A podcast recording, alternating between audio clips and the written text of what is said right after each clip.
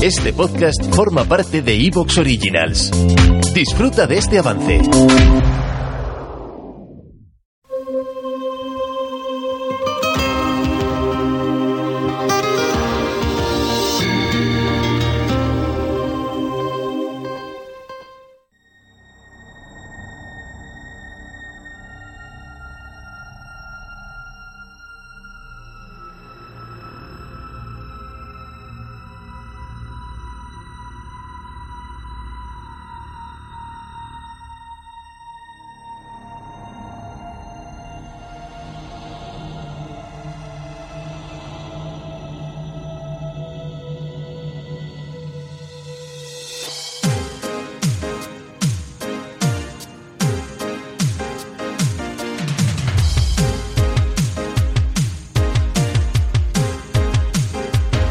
Tenéis los cabezales limpios. No importa qué instante de la película os encontréis, ha llegado el momento de rebobinar.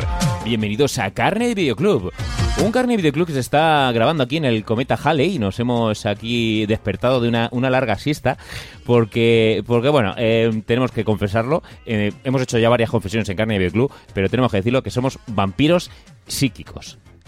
Sí, y por eso somos tan guapos. Porque eh, la imagen que vosotros veis es la que no, eh, realmente eh, nos hemos introducido en vuestra mente Ajá. y es la que queréis, la que deseáis. Claro, cada uno nos ve de una manera, cada oyente de Carne y Videoclub nos ve de una manera totalmente diferente.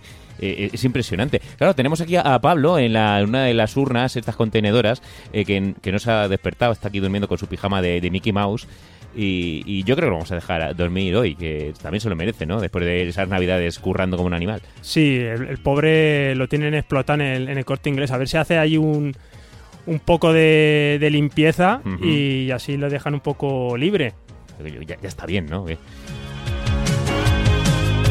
Y hoy nos hemos reunido para hablar de una película que habla, habla de nuestra vida, ¿no? De nuestros orígenes, de, de- de- de básicamente de dónde venimos nosotros los vampiros.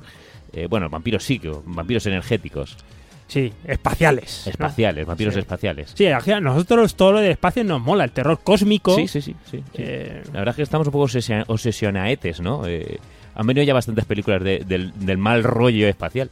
Sí, porque por ejemplo hace no tanto la Ever Horizon, ¿no? Sí, señor. Eh, pues, Horizonte final. Horizonte final, eh, pues perfectamente esta puede ser otra otra nave. Ujú. Eh, lo único que se ha quedado en el cometa Halley uno, un cuantos millones de años aquí Sí. varada esperando a ver que algún tonto viniera. Ujú. Y, y nada, porque mientras nos estábamos aquí comiendo entre nosotros, eh, previamente ha habido orgía, ¿eh? Yo creo. Ah, hombre, está bien que lo, que lo digas porque si no esto va a quedar ya un poquito raro. Claro, hay que decir, hay que decir que nosotros nos hemos despertado exclusivamente porque nos hemos enterado que, ha que va a venir hasta aquí quién. ¿Quién va a venir? Una chica con unos pechos turgentes. Ah, Matilda. Matilda, que no Ay. sé, no sé cuántos años tendrá ahora mismo Matilda, pero a mí me iba a dar igual. Eh, ¿eh? Matilda May, no, pues no creas que tiene que ser muy, no tendrá 50 y algo, ¿eh? Porque Ujú. era muy jovencita. Claro, tiene Que 18 años. Tiene 18 años para esta peli y qué bien, qué 18 años. Yo no te, yo no he tenido esos 18 Yo, años. yo tampoco, yo en el 18 años no tenía esos pechos.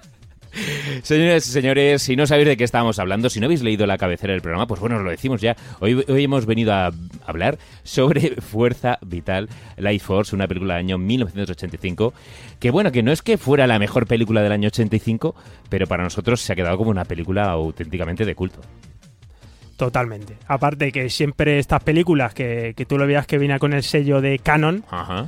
Y era de, de alquiler obligado. por supuesto, etiqueta de calidad. Sin más dilación, señores y señores, vamos a escuchar un pequeño fragmento de la película para que os metáis en situación. El 9 de agosto a las 2.30 pm hora del meridiano de Greenwich es lanzado el transbordador espacial Churchill. A bordo va un equipo de británicos y americanos. Su misión, interceptar y estudiar el cometa al que dio nombre el doctor Edmund Halley. El Churchill es la primera nave espacial equipada con un motor Nerva que le propulsa con aceleración constante, suficiente como para crear una gravedad del tipo Tierra por primera vez en un vuelo prolongado. El Churchill se encamina hacia su punto de encuentro. Señor, hemos detectado algo. ¿Qué? Una intersección muy pequeña en el radar, justo delante del núcleo, en la cola del cometa. Yo también la tengo. Comprueba la longitud, Brandon. Está en el ángulo límite de tu escáner. ¿Qué ocurre? El equipo ha hecho una comprobación completa. Lo estoy comprobando cada cinco minutos. El radar indica 3 kilómetros ¿Tres kilómetros de qué? de longitud. ¿Tres kilómetros de longitud? ¿Qué tiene tres kilómetros de longitud?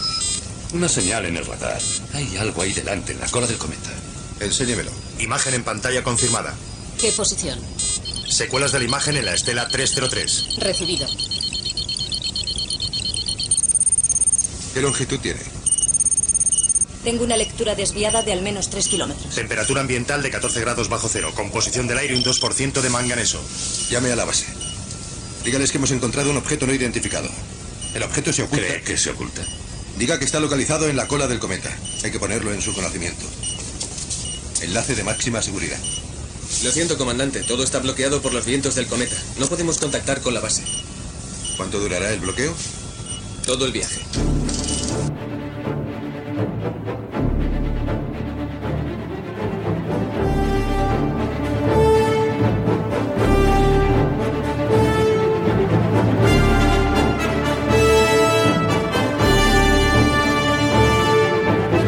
Año 1985.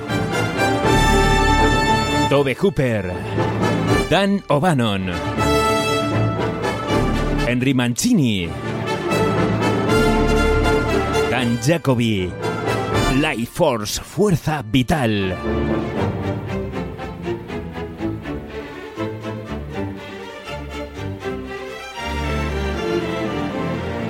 Y nos tendríamos que ir hasta Barcelona hasta un 19 de noviembre del año 1985 al Festival de Sitges para poder ver esta cinta, pues aquí ya en España. Anteriormente, un 21 de junio de ese mismo año, en Estados Unidos disfrutaron de esta aventura espacial. Una aventura espacial que comienza con esta barbaridad de fanfarria de Henry Mancini, que es que ya te ponen los pelos de punte, que ya sabes que estás ante un peliculón de la Canon. De los buenos, ¿eh? Porque aparte eh, es una un peliculón de la Canon, Ajá. pero conforme empieza eh, lo serio todo que parece, eh, la imagen que tiene, los efectos, Sí. no parece una película de la Canon. Realmente no, realmente no. Incluso eh, parece que fue una, una película inglesa, eh, pues de ciencia ficción seria y sesuda, eh, que, que luego realmente pues están aquí los, los dos primos, ¿no? Eh, Menahem Golan y Joran Globus.